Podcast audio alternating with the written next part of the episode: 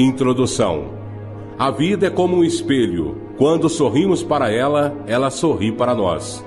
Dito popular. Não ficaria surpreso se sua primeira reação fosse a dúvida: existe mesmo uma ciência para ficar rico?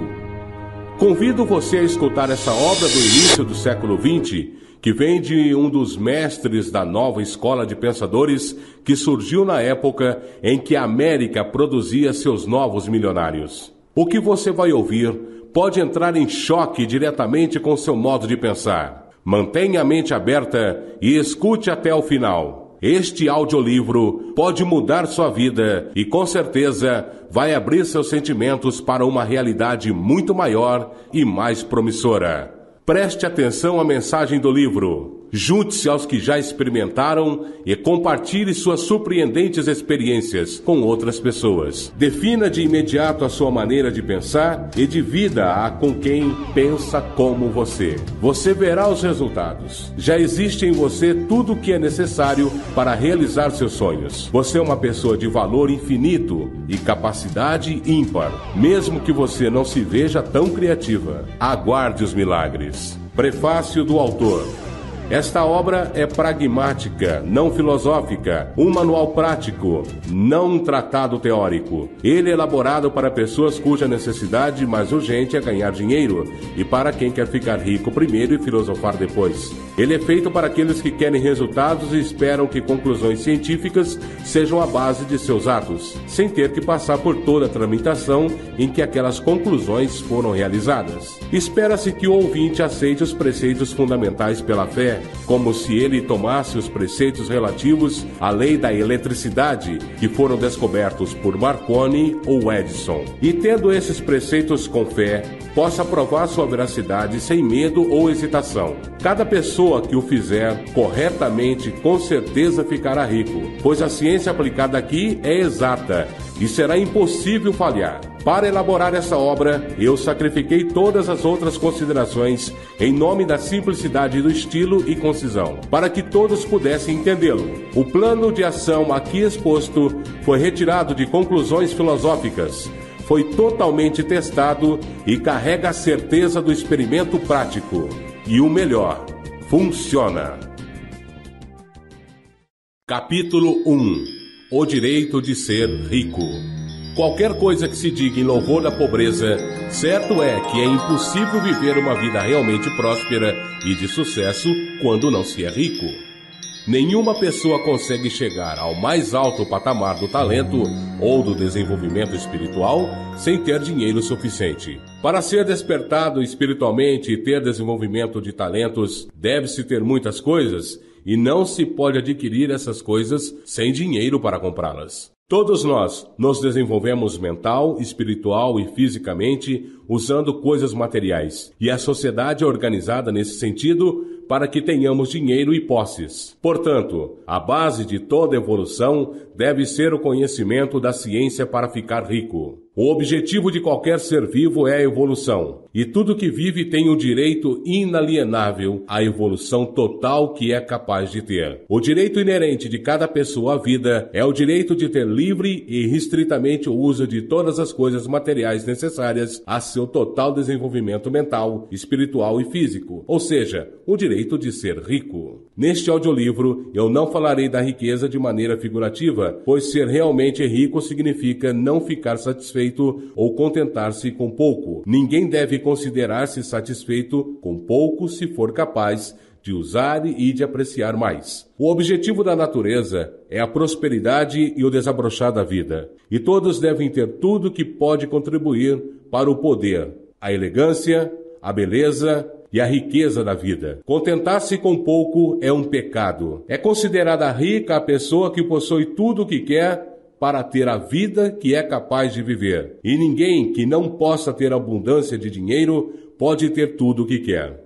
Atualmente o padrão de vida progrediu e avançou tanto e tornou-se tão complexo que o mesmo homem ou a mulher mais simples requerem uma grande quantidade de riqueza a fim de viver num modo que ao menos os aproxime da plenitude. É claro que toda pessoa deseja naturalmente ser tudo que é capaz de se tornar. Este desejo realiza possibilidades inatas, é inerente à natureza humana. Nós não podemos evitar querer ser tudo que nós podemos ser. O sucesso na vida está em ser aquilo que você deseja ser. Você pode transformar-se naquilo que deseja, somente empregando coisas. O que você pode ter livremente quando você se torna rico bastante para comprá-las. Compreender a ciência para ficar rico é, consequentemente, o mais essencial de todos os conhecimentos. Não há nada de errado em desejar ser rico. O desejo de riqueza é, na verdade, o desejo por uma vida mais produtiva, mais próspera, mais abundante. E esse desejo é louvável. A pessoa que não deseja viver com mais abundância é anormal, assim como a pessoa que não deseja ter dinheiro bastante para comprar tudo o que quer também o é. Existem três motivos para os quais nós vivemos. Nós vivemos para o corpo, vivemos para a mente e vivemos para a alma. Nenhum desses motivos é melhor ou mais sagrado do que o outro. Todos são igualmente desejáveis e nenhum dos três, corpo, mente ou alma, pode viver inteiramente se qualquer uma das outras partes for suprimida da vida e da plena expressão. Não é certo ou nobre viver somente para a alma e negar a mente ou o corpo. E é errado também viver para o intelecto e negar o corpo ou a alma. Nós todos estamos familiarizados com as indesejáveis consequências de viver para o corpo e negar a mente e a alma. E vemos que viver significa a plena expressão de tudo que uma pessoa pode levar adiante através do corpo, da mente e da alma. Seja o que for que possamos dizer, ninguém pode ser realmente feliz ou satisfazer-se a menos que seu corpo esteja vivendo plenamente em cada uma de suas funções. E o mesmo vale para sua mente e sua alma. Se houver uma possibilidade suprimida ou uma ação não executada, existe um desejo insatisfeito. O desejo é a capacidade, a procura da expressão, e a ação, a procura do desempenho. Uma pessoa não consegue ter vida plena no corpo sem um bom alimento, roupa confortável e abrigo aconchegante. E sem a liberdade do trabalho excessivo, o descanso e o lazer são também necessários à vida física. Ninguém pode viver a plenitude mental sem os livros e a hora de estudá-los sem oportunidade para as viagens e as observações, ou sem companheirismo intelectual. Para viver a plenitude mental, uma pessoa deve ter lazer intelectual e deve estar cercada com todos os objetos de arte e da beleza que é capaz de usar e de apreciar. Para viver a plenitude na alma, uma pessoa deve ter o amor, e a expressão plena do amor é negada pela pobreza. A maior felicidade de uma pessoa é encontrada na concessão de benefícios àqueles que ama. O amor encontra sua expressão mais natural e mais espontânea no gesto da doação. O indivíduo que não tem nada para doar não consegue assumir adequadamente seu lugar, como um esposo, um pai, um cidadão ou como um ser humano. É no uso das coisas materiais que uma pessoa encontra uma vida plena para o seu corpo e desenvolvimento para sua mente e alma. É perfeitamente normal que você deseje ser rico, ter vida plena para o seu corpo, desenvolver sua mente e sua alma. Consequentemente, é de suma importância para um indivíduo ser rico. É perfeitamente correto que você deseje ser rico. Se você for um homem ou uma mulher normal, você não pode evitar. É perfeitamente certo que você queira dar a maior e melhor atenção à ciência de ficar rico, porque é a mais nobre e o mais necessário de todos os estudos. Se você negligenciar este estudo, você está negligenciando o seu dever para consigo mesmo, Deus e a humanidade, porque você não pode deixar legado maior à humanidade ou a Deus do que ter dado tudo de si mesmo.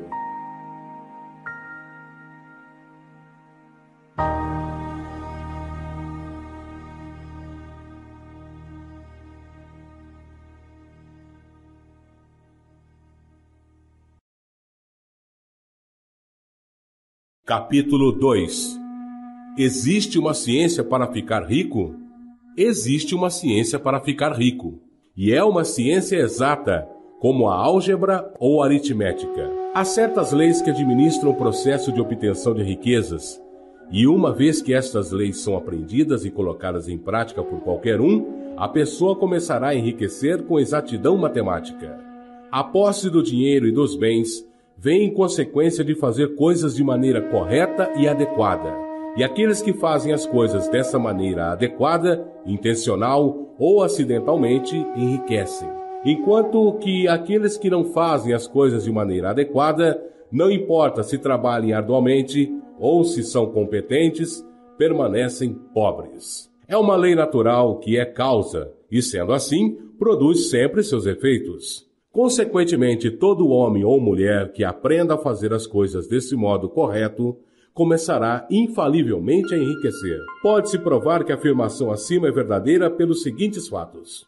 Tornar-se rico não é influência do ambiente, porque se fosse assim, todas as pessoas em certa vizinhança se tornariam ricas. Todos os indivíduos de uma cidade seriam ricos, enquanto aqueles de outra cidade seriam pobres, ou todos os habitantes de um determinado estado se esbaldariam na riqueza, enquanto aqueles de um estado adjacente estariam na pobreza. Mas em toda parte vemos ricos e pobres vivendo lado a lado, no mesmo ambiente, comumente até mesmo na mesma profissão. Quando duas pessoas estão na mesma localidade e no mesmo ramo de negócio, e um começa a se tornar rico enquanto o outro permanece na pobreza, mostra que ficar rico não é devido ao ambiente. Certos ambientes podem ser mais favoráveis do que outros, mas quando acontece de duas pessoas que estão no mesmo negócio e na mesma vizinhança, e um começa a ficar rico enquanto o outro fracassa, isso indica que ficar rico é o resultado de fazer as coisas de maneira adequada e correta. E mais, a habilidade de fazer as coisas dessa certa maneira não se deve unicamente ao talento, pois muitos têm grande talento e permanecem pobres, enquanto outros de menor talento enriquecem. Estudando as pessoas que ficaram ricas, descobrimos que são indivíduos comuns em todos os sentidos, não tendo nenhum talento ou habilidade excepcional que os outros não tenham também. É evidente que não se tornaram ricos porque possuem talentos e habilidades diferentes que os outros não têm, mas porque aconteceu deles fazerem as coisas de maneira adequada. Ficar rico não é resultado de economia ou avareza. Muitas pessoas que são muito econômicas são pobres, enquanto outras que esbanjam ficam ricas. enriquecer não é consequência de fazer as coisas que os outros falham ao fazer, porque duas pessoas no mesmo negócio fazem quase sempre exatamente as mesmas coisas, e um enriquece enquanto o outro empobrece até a falência. Por todos estes motivos, chegamos à conclusão que enriquecer é resultado de fazer as coisas de modo correto e adequado. Ficar rico, portanto, é o resultado de fazer coisas de maneira correta, e como as mesmas causas produzem sempre os mesmos efeitos, todo homem ou mulher que se puder fazer as coisas de maneira correta poderá se tornar rico. Este fenômeno faz parte do domínio das ciências exatas. A dúvida levantada aqui é a respeito do grau de dificuldade para se fazer as coisas de maneira correta e adequada, impedindo que algumas pessoas poderiam segui-la. Como já falado anteriormente, isso não é verdade, já que a habilidade é natural e inerente ao ser humano. Tanto as pessoas talentosas quanto aquelas sem talento algum enriquecem. Pessoas de intelecto brilhante ficam ricas, e pessoas muito bobas ficam ricas. Pessoas fisicamente fortes ficam ricas, e os fracos e doentes ficam ricos. Algum grau de habilidade em pensar e compreender naturalmente é essencial, mas já que a habilidade natural é inerente, toda pessoa que tiver inteligência suficiente para escutar e compreender essas palavras, com certeza pode ficar rica. Como já foi dito, não é a influência do ambiente, Obviamente, a localização conta para algumas coisas. Ninguém vai para o coração do deserto do Saara e espera montar um negócio que fará sucesso. Enriquecer envolve a necessidade de negociar com outras pessoas e é preciso fazer isso onde elas estão. Caso elas estejam inclinadas a aceitar o seu jeito de negociar, tanto melhor para você. Isso não depende do ambiente. Se alguém ficou rico na sua cidade,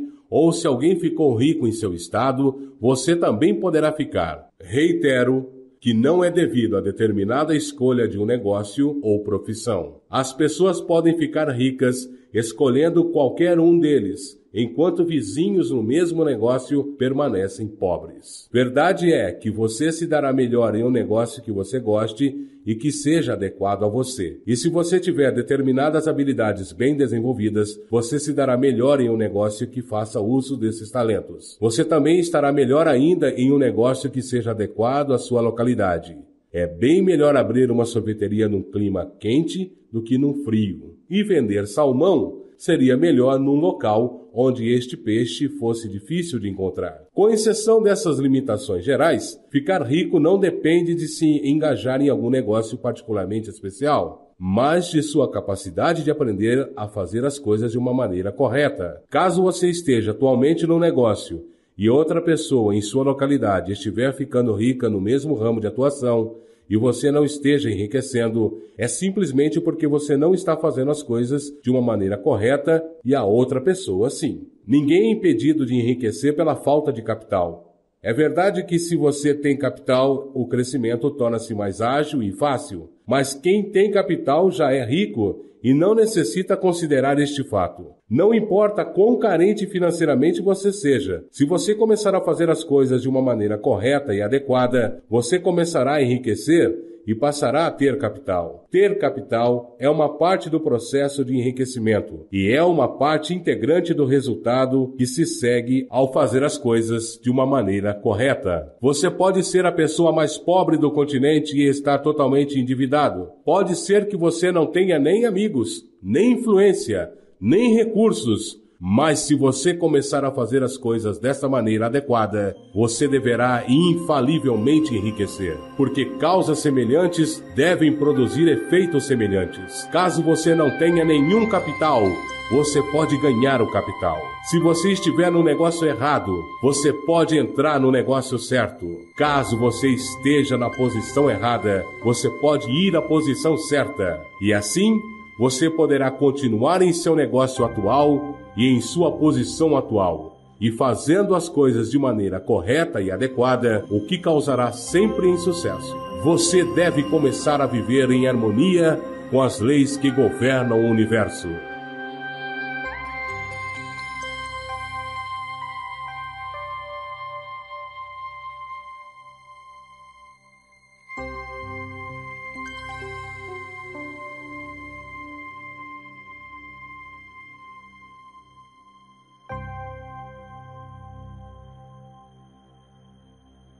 Capítulo 3 A oportunidade pode ser monopolizada? As pessoas não permanecem pobres porque outras monopolizaram a riqueza e colocaram uma cerca ao redor dela. Você pode estar excluído de alguns negócios, mas existem outras áreas abertas para você. Em diferentes épocas, a correnteza de oportunidades toma rumos diferentes de acordo com as necessidades da coletividade e de um determinado estágio de desenvolvimento alcançado pela sociedade. Existem oportunidades abundantes para a pessoa que seguir a correnteza em vez de tentar nadar contra ela. Diante disso, os trabalhadores encarados como indivíduos ou como uma classe não são privados da oportunidade. Os trabalhadores não estão sendo subjugados por seus patrões e nem tampouco estão sendo esmagados pelas grandes companhias. Como uma classe, estão onde estão porque não fazem as coisas de uma maneira adequada. A classe operária pode transformar-se em classe empregadora assim que começar a fazer as coisas de maneira correta e adequada. A lei da riqueza vale tanto para eles como para todos os outros. É assim que eles devem assimilar e aprender. Caso contrário, permanecerão no mesmo lugar e continuarão a fazer o que fazem. Entretanto, o trabalhador não é mantido por baixo por ignorar estas leis para sua classe. Ele pode seguir a favor da correnteza da oportunidade de enriquecimento e este audiolivro lhe dirá como. As pessoas não permanecem na pobreza por falta de fontes de riqueza. Há mais do que o suficiente para todos. Um prédio tão grande quanto o Capitólio em Washington pode ser construído para cada família da Terra, só com o material disponível nos Estados Unidos. E com a agricultura intensiva, este país produziria lãs, algodão, linho e seda bastante para vestir cada pessoa do mundo com roupas mais finas que as do rei Salomão em seus dias de glória, e o bastante para alimentá-los com fartura. A fonte visível é praticamente inexaurível, e a fonte invisível o é realmente. Tudo que temos na terra é feito de uma substância original, da qual todas as coisas procedem. Constantemente vão sendo feitas novas formas, e as mais antigas vão se dissolvendo ou se modificando, mas todas são formas assumidas por uma única matéria. Ninguém é mantido na pobreza por uma limitação na fonte de riqueza. Há mais do que o bastante para todos. Não há limite para a fonte de matéria amorfa, ou seja, a substância sem forma. O universo é feito dela, mas nem toda a substância foi usada nisso. Os espaços, dentro, através e entre as formas do universo visível são permeados e preenchidos com a substância original, com a matéria amorfa, com a matéria inicial de todas as coisas. Pode ainda ser feito dez mil vezes o que já foi feito antes, e ainda assim não se esgotará a fonte de matéria primordial do universo. Ninguém é, portanto, pobre porque a natureza é pobre ou porque não há o bastante à sua volta. A natureza é um celeiro inexaurível de riquezas. O suprimento nunca seca. A substância original está viva com energia criativa e está produzindo constantemente mais formas. Quando a fonte de matéria-prima esgota-se, mais é produzido pela natureza. Quando o solo se esgota de modo que a matéria para o alimento e a roupa não possam mais crescer nele, ele será renovado e mais solo surgirá. Quando todo o ouro, prata e outros minerais forem retirados da terra, estando a humanidade em um estágio de desenvolvimento social que necessite de ouro, prata e minerais, mais será produzido pela matéria amorfa. A matéria amorfa responde espontaneamente às necessidades da humanidade. Não deixará o mundo ficar sem os melhores suprimentos. Isso é válido para toda a espécie humana. A humanidade como um todo é sempre abundantemente rica, e se alguns indivíduos são pobres, é porque não seguem à risca a maneira correta de fazer as coisas, o que os tornaria indivíduos ricos.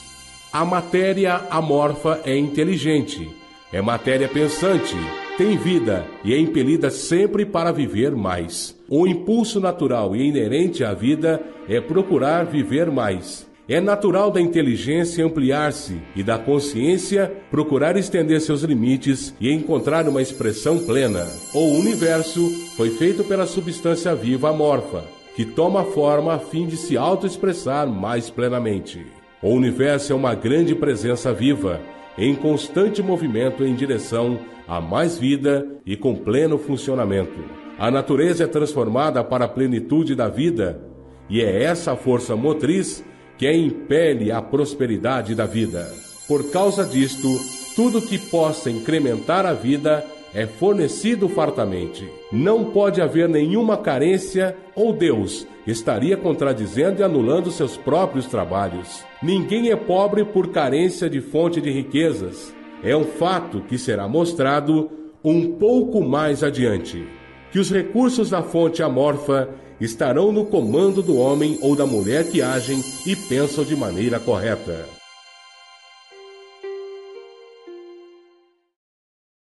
Capítulo 4 O primeiro princípio da ciência para ficar rico. O pensamento é a única força que pode produzir riquezas reais que podem ser tocadas, originárias da substância sem forma. A matéria de que todas as coisas são feitas é uma substância que pensa, e pensando nas formas, essa substância as produz. A substância original move-se de acordo com seus pensamentos. Cada uma das formas que se processa na natureza é a expressão visível de um pensamento da substância original. Quando a matéria amorfa pensa em uma forma, ela se cria. Quando pensa em uma ação, ela se faz. Foi deste modo que todas as coisas foram criadas. Vivemos em um mundo pensante, que é parte de um universo de pensamento. O pensamento de um universo em mutação, ampliado pela substância amorfa, a matéria pensante, que se move de acordo com esse pensamento, toma a forma de sistemas planetários e mantém essas formas. A substância pensante toma as formas de seu pensamento e move-se de acordo com o pensamento. Tendo a ideia de um sistema geométrico de sóis e planetas, toma as formas desses corpos e se altera enquanto pensa, pensando na forma de uma árvore de crescimento lento, como o carvalho, muda de acordo e produz a árvore, embora possa levar séculos para realizar essa mutação. Ao criar, a substância amorfa parece mudar de acordo com os parâmetros da mutação que estabelece. Ou seja, pensar em um carvalho não causa a formação instantânea de uma árvore completa, mas põe as forças que produzirão a árvore em movimento, seguindo os critérios naturais estabelecidos para o seu crescimento. Cada forma pensada dentro da substância pensante causa a criação da forma, mas sempre, ou pelo menos frequentemente, ao longo dos parâmetros do crescimento e da ação natural pré-estabelecidos. O pensamento de construção de uma casa, sendo impresso na substância ainda sem forma, não vai causar a formação instantânea da casa, mas pode causar o movimento de energias criativas que trabalham nesta área, que seriam canalizadas para este propósito, e resultariam na rápida edificação da casa, e se não houvesse como canalizar essa energia criativa para que pudesse trabalhar? Seria dado a forma à casa diretamente da substância primordial, sem esperar os lentos processos do mundo orgânico e inorgânico. Nenhum pensamento de forma pode ser impresso na substância original sem causar a criação dessa forma. As pessoas são centros pensantes e originam pensamentos. Todas as formas que uma pessoa faz com suas mãos devem antes existir em seu pensamento.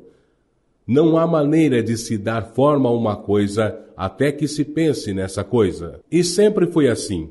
A humanidade concentrou totalmente seus esforços no trabalho de suas mãos, aplicando esse trabalho manual ao mundo das formas e procurando mudar ou modificar aquelas já existentes. A humanidade nunca imaginou que poderia tentar causar a criação de novas formas impedindo o pensamento na substância amorfa.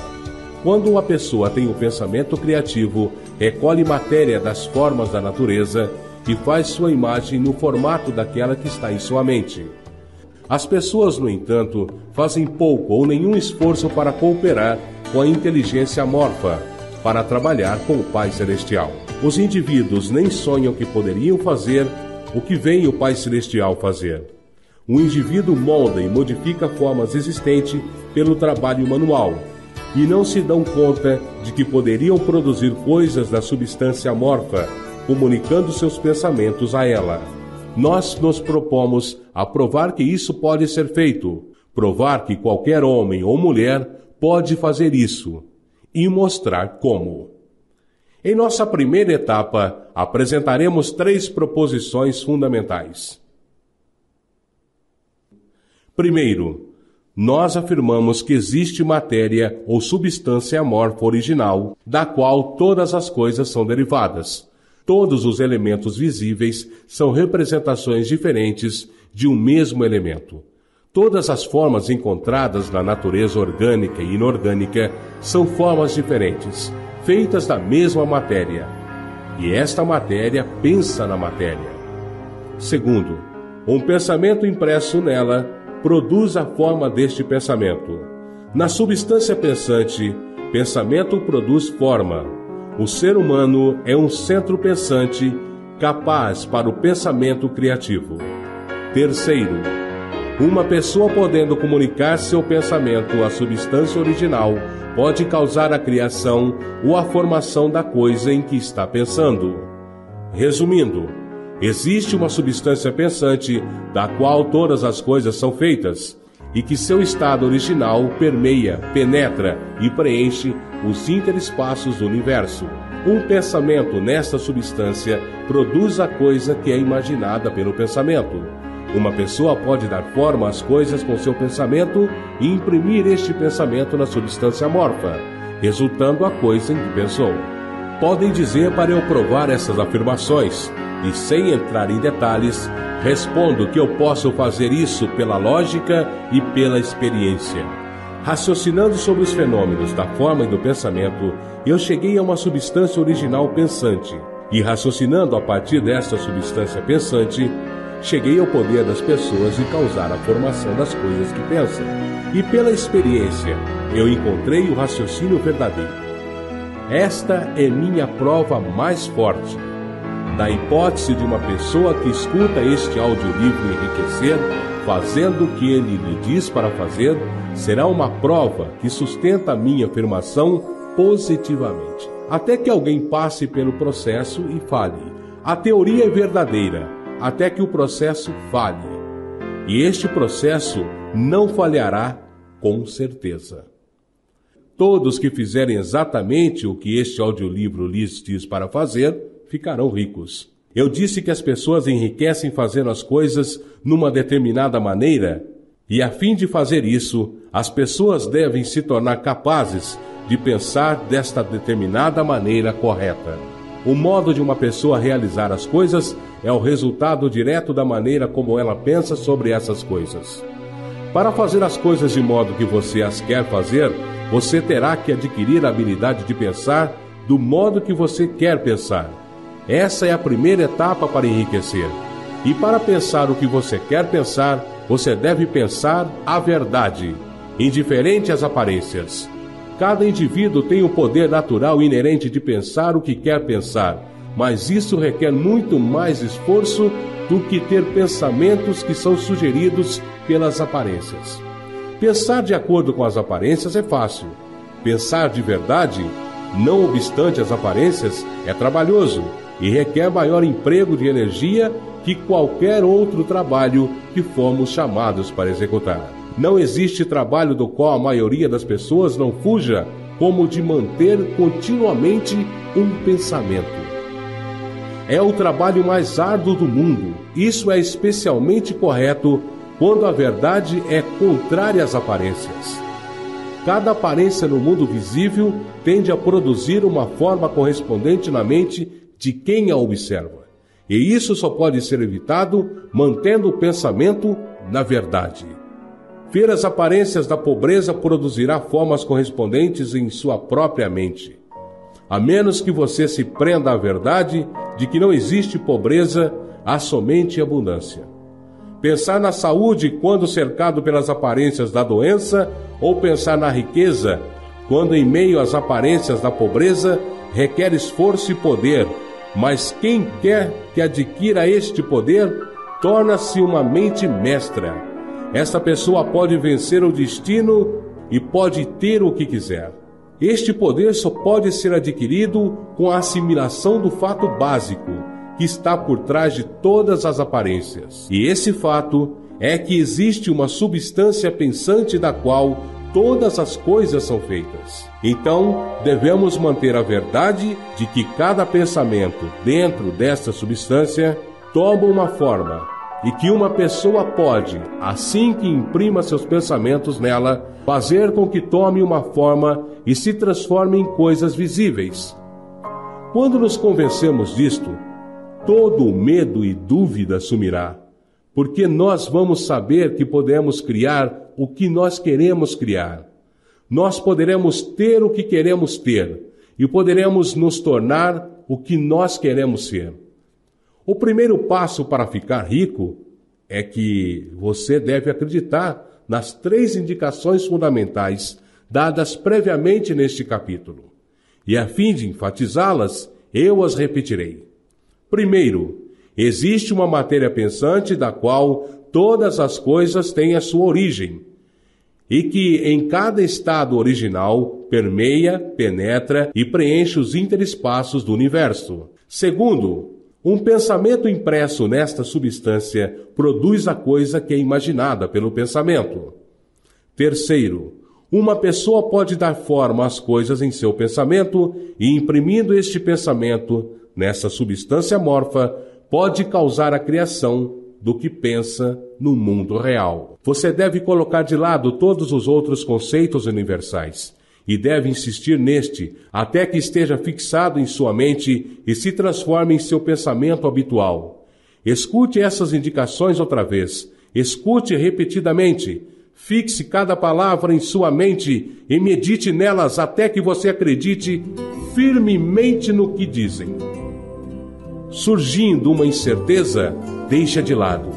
Não escute argumentos contra essa ideia. Não vá a igrejas ou locais onde conceitos contrários sejam ensinados ou cultuados. Não leia revistas ou livros que ensinem uma ideia diferente. Misturar suas ideias com crenças e fé fará com que todos os seus esforços sejam em vão. Não se pergunte por que essas coisas são verdadeiras, nem especule como estas coisas podem ser verdadeiras. Simplesmente aceite-as como verdade. A ciência para ficar rico está na absoluta aceitação disto. Capítulo 5 Progredindo na Vida você deve se livrar até do último vestígio da antiga ideia de que existe uma divindade cujo desejo é que você permaneça pobre ou cujos propósitos só podem ser realizados mantendo a pobreza. A substância inteligente, que é e está em tudo, que vive em tudo e vive em você, é uma substância viva consciente Sendo uma substância que vive conscientemente, deve ter a natureza e o desejo inerentes de cada inteligência viva de progredir na vida. Cada coisa viva deve continuamente procurar ampliação de sua vida, porque a vida, no mero ato de viver, deve multiplicar-se. Uma semente deixada cair na terra ativa-se, e nesse processo da vida produz centenas de sementes mais. A vida, pela vida, está sempre se multiplicando. Ela tem de fazer isso para continuar a ser vida. A inteligência é regida sob esta mesma necessidade de progresso contínuo. Para cada pensamento que temos, é necessário pensar em outro. A consciência está se expandindo continuamente. Cada fato que aprendemos nos leva à aprendizagem de um outro fato. O conhecimento aumenta continuamente. Cada talento que nós cultivamos traz à mente o desejo de cultivar um outro talento. Nós estamos sujeitos aos impulsos da vida em busca de expressão que nos leve sempre para o saber mais, o fazer mais, o ser mais. Para saber fazer e ser mais, devemos ter mais. Nós devemos ter as coisas porque nós só aprendemos, fazemos e nos tornamos usando as coisas nós devemos enriquecer para que possamos viver mais. O desejo de riqueza é simplesmente a capacidade de uma vida buscar realização plena. Cada desejo é o esforço de uma possibilidade para tornar-se ação. É a ação procurando manifestar-se que causa o desejo. Isso que faz você querer mais dinheiro. É a mesma coisa que faz a planta crescer. É a vida procurando expressão plena. A substância viva está sujeita a esta lei, inerente a toda a vida, permeada com o desejo de viver mais, e por isso que tem a necessidade de criar coisas. A substância deseja viver mais através de e em você. Consequentemente, ela quer que você tenha todas as coisas que pode usar. É o desejo de Deus que você seja rico ele assim o quer, porque poderá se expressar mais e melhor através de você. Se você tiver abundância nas coisas e meios para lhe dar essa expressão, ele poderá viver mais em você se você tiver o domínio ilimitado dos meios de vida. O universo deseja lhe dar tudo o que você quer ter. A natureza é cúmplice de seus planos. Tudo flui naturalmente para você. Coloque em sua mente que isto é verdade. No entanto, é essencial que seu propósito harmonize-se com o propósito que há em tudo. Você deve querer a vida real, não um mero prazer ou a satisfação dos sentidos. A vida é o desempenho de ações e o indivíduo só vive realmente quando executa cada ação física, mental e espiritual, de que é capaz sem excessos. Você não deseja ficar rico para viver solidamente, para satisfazer os instintos animais.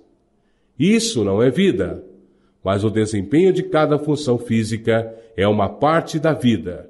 Ninguém pode viver plenamente negando os impulsos do corpo, um impulso normal e saudável. E você não quer ficar rico unicamente para apreciar prazeres intelectuais, adquirir conhecimento ou cultivar ambição e ofuscar os outros ao se tornar mais famoso. Todas essas coisas são uma parte integrante da vida, mas a pessoa que vive somente para os prazeres do intelecto terá uma vida parcial e ficará insatisfeita com sua sorte. Você não quer ficar rico unicamente para o bem dos outros, sacrificar-se para salvar a humanidade, para experimentar as alegrias da filantropia e do sacrifício. As alegrias da alma são somente uma parte da vida e não são melhores ou mais nobres do que qualquer outra de suas partes. Você quer ficar rico a fim de que possa comer, beber, alegrar-se quando for a hora de fazer estas coisas, a fim de que você possa se cercar de coisas bonitas, possa ver terras distantes, suprir sua mente e desenvolver seu intelecto, a fim de que você possa amar o outro e realizar coisas boas e possa fazer sua parte ajudando o mundo a encontrar a verdade. Mas lembre-se que o altruísmo extremo não é melhor e mais nobre do que o egoísmo extremo. Ambos são erros. Livre-se da ideia de que Deus quer que você se sacrifique pelos outros e se gratifique com isso. Deus não requer nada disso. Deus não requer nada desse tipo. O que Deus quer é que você dê o melhor de si por você mesmo e pelos outros. E você pode ajudar mais os outros fazendo isso do que qualquer outro modo. Você só poderá dar tudo de si ficando rico. Portanto, é certo e louvável que você deva priorizar seu pensamento no trabalho de adquirir essa riqueza. Lembre-se, entretanto, que o desejo da substância é para todos e suas ações devem ser para melhorar a vida de todos.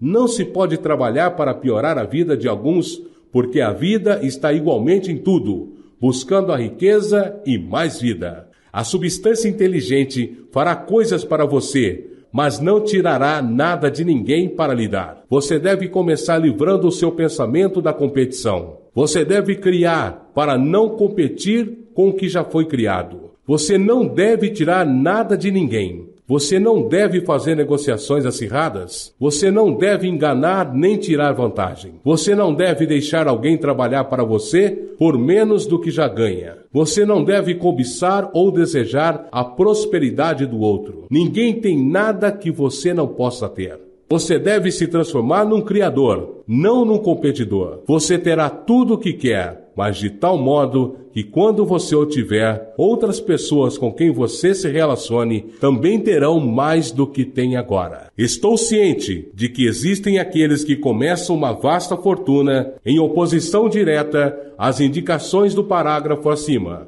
E posso dar uma explicação aqui. Os indivíduos desse tipo, que se tornam muito ricos, às vezes o fazem assim puramente por sua extraordinária habilidade em competir, e às vezes por eles relacionarem-se inconscientemente com a substância em seus grandes objetivos e ações para o desenvolvimento geral e na evolução industrial. Rockefeller, Carnegie, Morgan e outros foram agentes inconscientes no supremo trabalho necessário de sistematização e da organização da indústria produtiva. Por fim, seu trabalho contribuiu imensamente para melhorar a vida de todos, mas seus dias estavam contados. Organizaram a produção e foram logo sucedidos pelos agentes da multidão, que organizaram o maquinário da distribuição. Foram como os répteis monstruosos das eras pré-históricas fizeram sua parte necessária no processo evolutivo, mas o mesmo poder que os produziu também os liquidou. E deve-se bem dizer que eles nunca foram realmente ricos. Um registro das vidas privadas da maioria desta classe mostrou que foram realmente odiados e desprezados. Riquezas baseadas no plano da competição nunca são satisfatórias e permanentes são suas hoje e amanhã serão de outros. Lembre-se que se você vai se tornar rico de um modo científico e de maneira correta e adequada, você deve progredir inteiramente, despido do pensamento competitivo.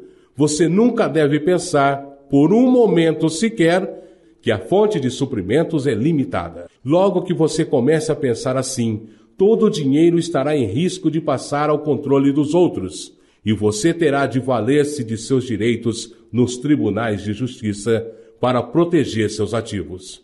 No momento que você deixa sua mente cair para a competição, seu poder de criação cessa por um tempo. E o que é pior, você provavelmente bloqueará as ações criativas que você no começo havia iniciado. Saiba que há incontáveis milhões de dólares em ouros nas montanhas da Terra ainda não trazidos à luz. E saiba que se não houvesse mais, estaria sendo criado pela substância inteligente para suprir suas necessidades. Saiba que o dinheiro que você necessita virá, mesmo que seja necessário que mil homens sejam levados à descoberta de novas minas de ouro amanhã.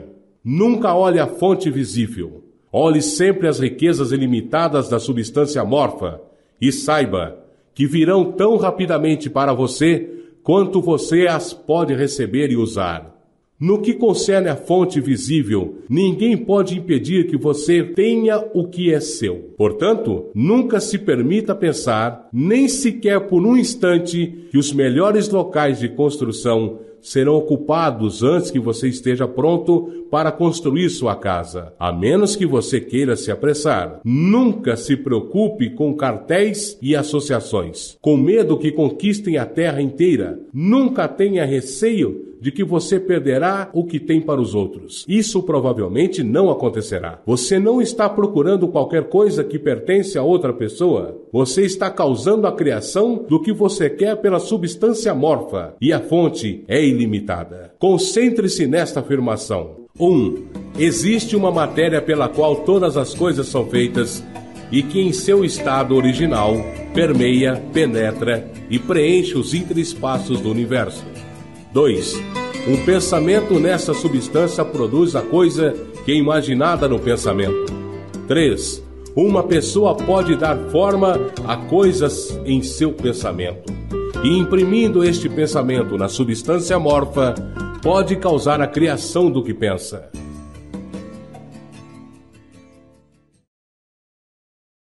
Capítulo 6 Como a riqueza vem até você.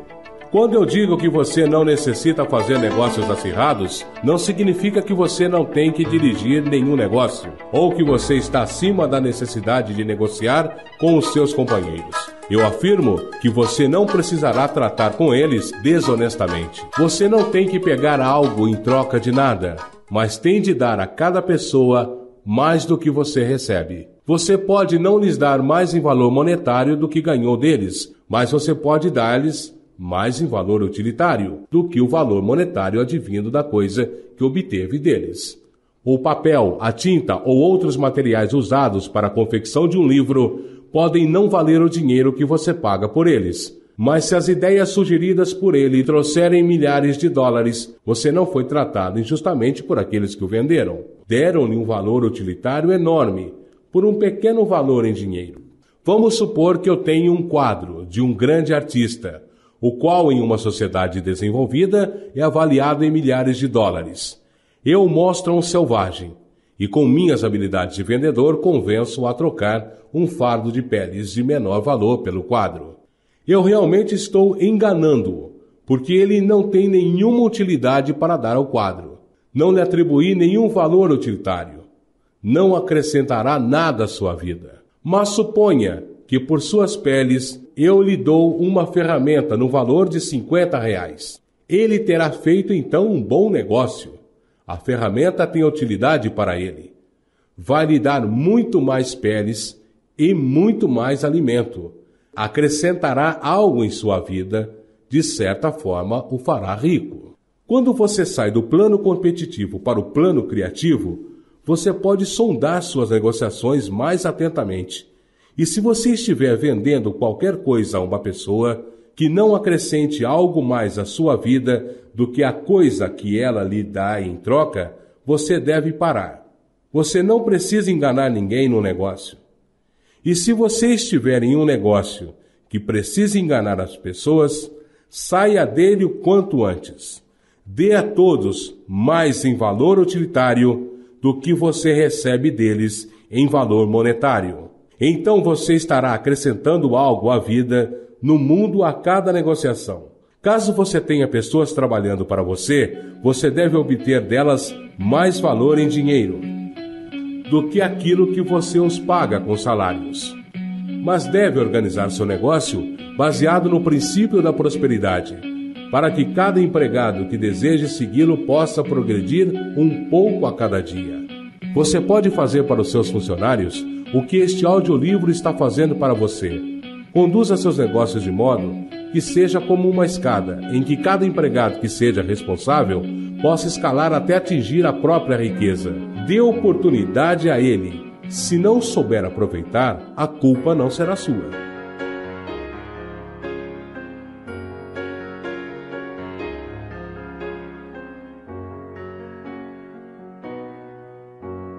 E finalmente, é importante frisar que não é apenas porque você cria sua riqueza usando a substância morfa que permeia todo o seu ambiente que ela tomará forma no ar diante de seus olhos.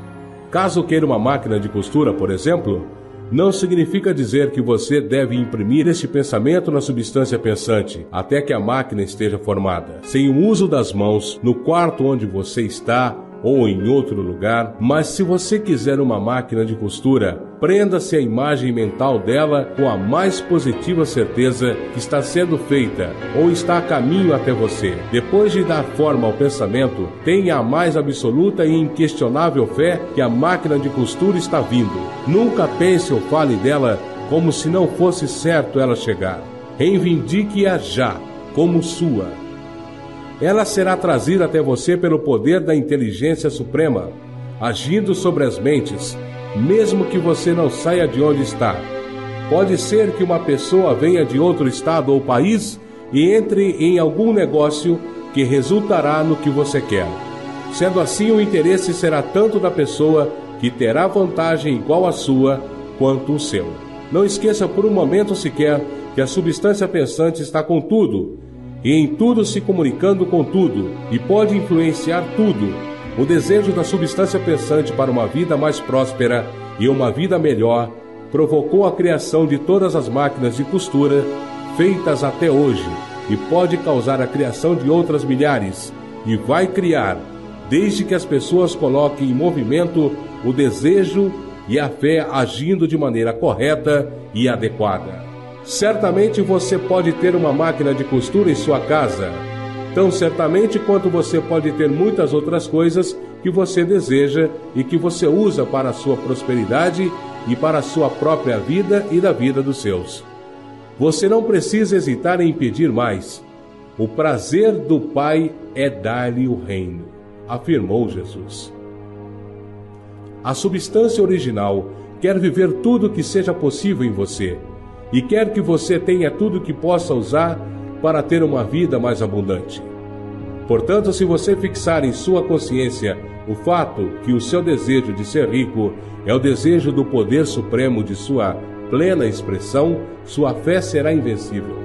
Certa vez eu vi um pequeno garoto sentar-se ao piano, tentando em vão tirar a harmonia da partitura. Vi que estava aflito e aborrecido por sua inabilidade musical. Perguntei por que toda aquela aflição e ele respondeu: Sinto a música dentro de mim, mas não consigo fazer minhas mãos tocarem certo. A música dentro dele era o impulso da substância original. Contendo toda a capacidade para uma vida plena, tudo que há na música procurava expressão total através da criança. Deus, a substância única, está tentando viver fazer e apreciar coisas com a humanidade. Ele está dizendo: Eu quero mãos para construir estruturas maravilhosas, tocar harmonias divinas, para pintar quadros gloriosos. Eu quero pés para perambular, olhos para ver minhas belezas, língua para dizer poderosas verdades e cantar canções maravilhosas, e assim por diante. Tudo que há impossibilidades está procurando expressão através das pessoas. Deus quer que todos aqueles que podem tocar música que tenham pianos ou outros instrumentos musicais, e os meios de cultivar seus talentos até a plenitude. Quer aqueles que possam apreciar a beleza, cercados de coisas bonitas, quer aqueles que podem discernir a verdade, que tenham a oportunidade de viajar e observar, quer aqueles que podem apreciar as vestes, que possam ser bem vestidos, e aqueles que podem apreciar o bom alimento, que sejam alimentados com luxo, quer todas as coisas, porque Ele mesmo as aprecia. São criações suas. Deus quer divertir-se, cantar, apreciar a beleza e proclamar a verdade, usar boas roupas e comer bem. Deus trabalha em você pela vontade e pelo fazer. Assim falou o apóstolo Paulo. O desejo que você sente de enriquecer é o infinito, procurando expressar-se em você, assim como procurou encontrar a expressão no garoto do piano. Sendo assim, você não precisa hesitar em pedir mais. Sua parte é concentrar-se e expressar esse desejo a Deus. Pedir mais é uma coisa difícil para a maioria das pessoas.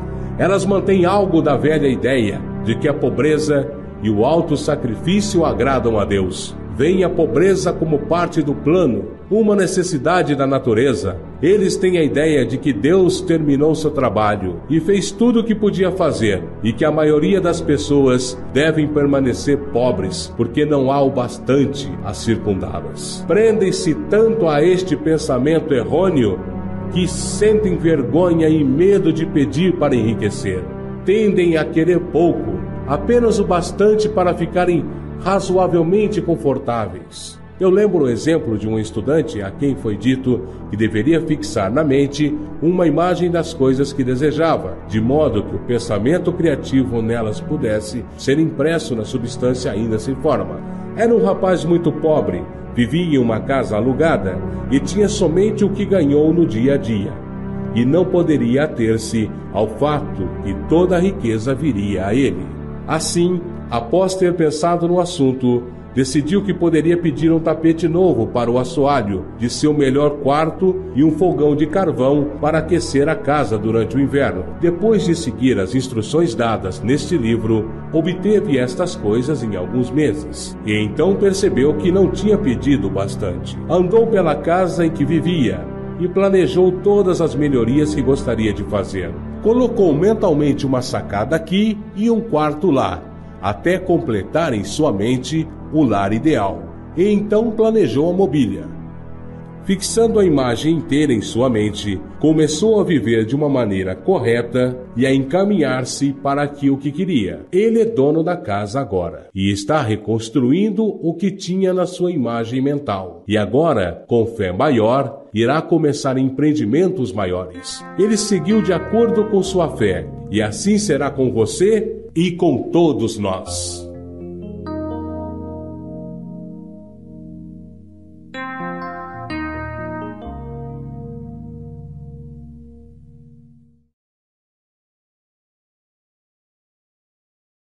Capítulo 7 A gratidão.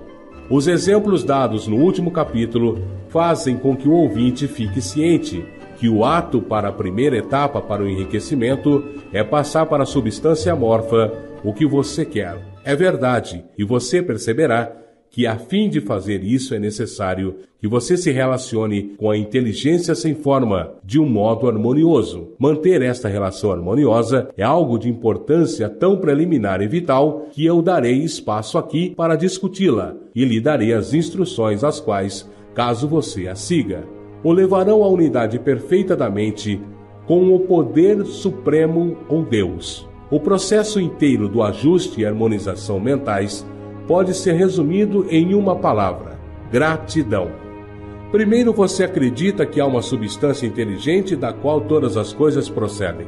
Segundo, você acredita que essa substância lhe dá tudo o que você deseja. Terceiro, você relaciona-se com ela com um forte e profundo sentimento de gratidão. Algumas pessoas, mesmo vivendo de uma forma correta, permanecem na pobreza por falta de gratidão. Recebem presentes de Deus, mas cortam os fios que os conectam com Ele. e não têm o reconhecimento. É fácil compreender que quanto mais próximo nós vivemos da fonte das riquezas, mais riquezas receberemos. E é assim também compreender que a alma, que é sempre grata, vive mais próxima de Deus do que aquela que nunca tem reconhecimento e gratidão.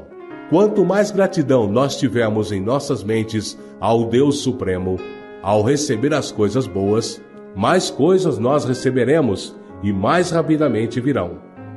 E a razão é simplesmente porque a atitude mental de gratidão coloca a mente em estreita proximidade com a fonte de onde vêm essas bênçãos. Caso lhe seja nova a ideia de que a gratidão põe sua mente em total harmonia com as energias criativas do universo, considere-a e você verá que é verdade.